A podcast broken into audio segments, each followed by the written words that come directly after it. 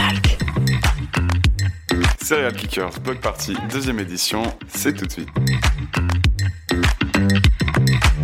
Salut, c'est Luna. Si vous ne le savez pas, le festival Serial Kickers Block Party, c'est l'union de trois centres sociaux, la Source Oyan, l'Eco Aizin et le Carrousel Obuska. Et on a tout de suite en plateau les trois directeurs de ces centres avec le directeur de l'association Foxa Bouge. Bonjour tout le monde. Bonjour. Bonjour à tous. Bonjour.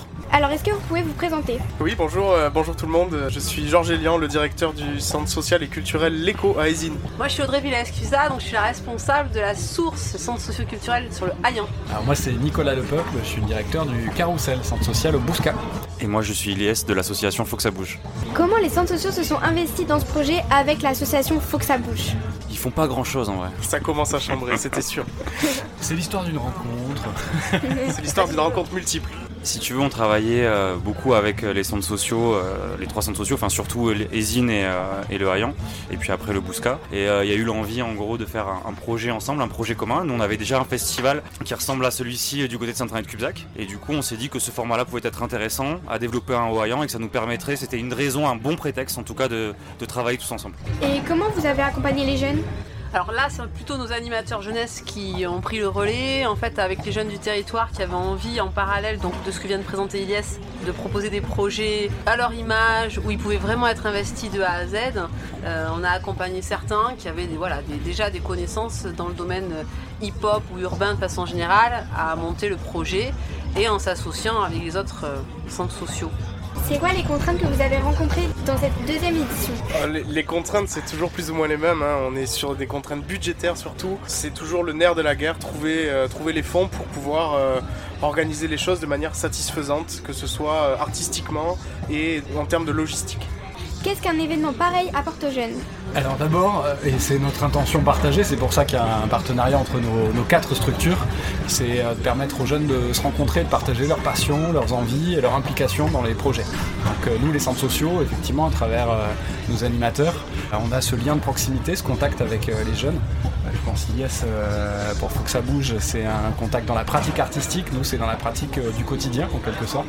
Et on s'est rejoints et on a monté le projet ensemble et ça donne une place euh, prioritaire et majeure aux jeunes pour s'émanciper, se rencontrer et porter des projets en commun. Combien il y avait de jeunes dans ce projet? Alors impliqués sur l'ensemble du projet, parce qu'en vrai c'est un projet qui est vraiment annuel. Il y a des événements aussi à Esine avec la masterclass, il y a celui-ci ici. Et tout ça, en fait c'est le grand projet Serial Kickers Block Party. Et bientôt, si le dieu du Bousca le veut aussi, on aura un Bousca. on y compte bien.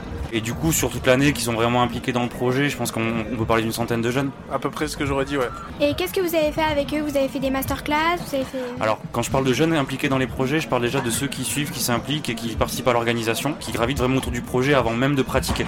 Et puis après, il y a tous ceux qui pratiquent. Donc, il y a ceux qu'on a en réunion, avec qui on va travailler sur des projets, comment on organise, comment on monte le projet, comment on communique, comment on va chercher des partenaires par exemple, et qui vont aussi être là ben, pour donner la main le jour J, accueillir les artistes, accueillir les publics, euh, mettre en place les tentes, monter, démonter, ranger, nettoyer, installer, etc., etc. Et puis après, il y a tous ceux avec lesquels on va travailler sur du contenu artistique, où il va y avoir des ateliers rap, il va y avoir des ateliers de danse, il va y avoir des ateliers graffiti. Et l'idée, c'est de créer du contenu. Et comme on le dit tout à l'heure, si tu veux, ce qui est intéressant, c'est que parce qu'on leur propose des ateliers, des disciplines qui leur parlent, qui leur plaisent, dans lesquelles ils peuvent s'épanouir, s'amuser, s'exprimer, et bien derrière, ça nous permet de les engager dans d'autres projets, de s'investir autrement et d'aller rencontrer d'autres jeunes. Est-ce que euh, ça a apporté quelque chose aux jeunes, cette expérience? Moi, j'ai un exemple en tête. Hein. Ils sont euh, aujourd'hui euh, au niveau de la scène rap. C'est l'association Not Cherry Records qui s'est créée à partir de jeunes qui avaient commencé par de la pratique puis euh, qui se sont qu'on a accompagné justement dans la création d'une association et qui participent pleinement à la programmation artistique aujourd'hui de manière générale, c'est une visée d'autonomie quand on travaille avec les jeunes. Donc, on met en place les conditions pour que se réalisent leurs projets. Et en ça, notre accompagnement est intéressant pour eux parce que ma voisine joue du violon, elle trouve que, j'en fais beaucoup. Mais l'idée, c'est ça, c'est que euh, grâce euh, à notre intervention, les jeunes trouvent une certaine forme d'autonomie. Et pour le coup, avec ce genre de projet, on y arrive plus facilement ou plus vite en tout cas. Sur la source, ça peut vraiment se traduire de façon très illustrée par des choix professionnels qui se sont affinés. voilà, autour de la com, autour du visuel, autour aussi de la scène, et donc des envies de, voilà, de percer, euh, en tout cas de développer des compétences à ce niveau-là. On a des demandes de stage qui sont spécialisées, on a aussi des, voilà, des jeunes qui ont monté d'autres projets qui viennent rebondir à ce premier projet. Par exemple, là aujourd'hui il y a du basket, ben, c'est quelqu'un qui était l'année dernière sur un projet, qui a voulu, par sa passion perso qui est autour du basket, ben, faire le lien avec un projet plus personnel. Et donc voilà, donc il y a aussi des illustrations très concrètes qui peuvent euh, être euh, portées. Et ça rebondit d'ailleurs, euh, puisqu'on a certains jeunes qui vont venir cet après-midi motivés par le basket et cette initiative-là, par exemple, moins que sur euh, d'autres aspects du projet. Cette année, il y a eu 1000 places qui ont été vendues. Est-ce que l'année prochaine, euh, il y aura une jauge encore plus grande? Alors, deux choses. Déjà, on, en- on enchaîne deux festivals. Donc, il y a celui d'ici, puis après, on enchaîne le 4 juin avec le grand frère, avec le Serial Kickers. Ce qui est intéressant dans le projet, c'est pas de faire plein, plein, plein de monde.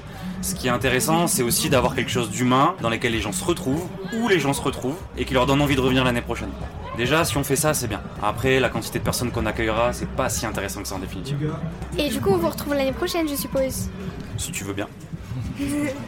Oui, oui. Avec plaisir. Merci tout le monde. Merci. Merci bien. Merci. You Talk. You Talk. You talk.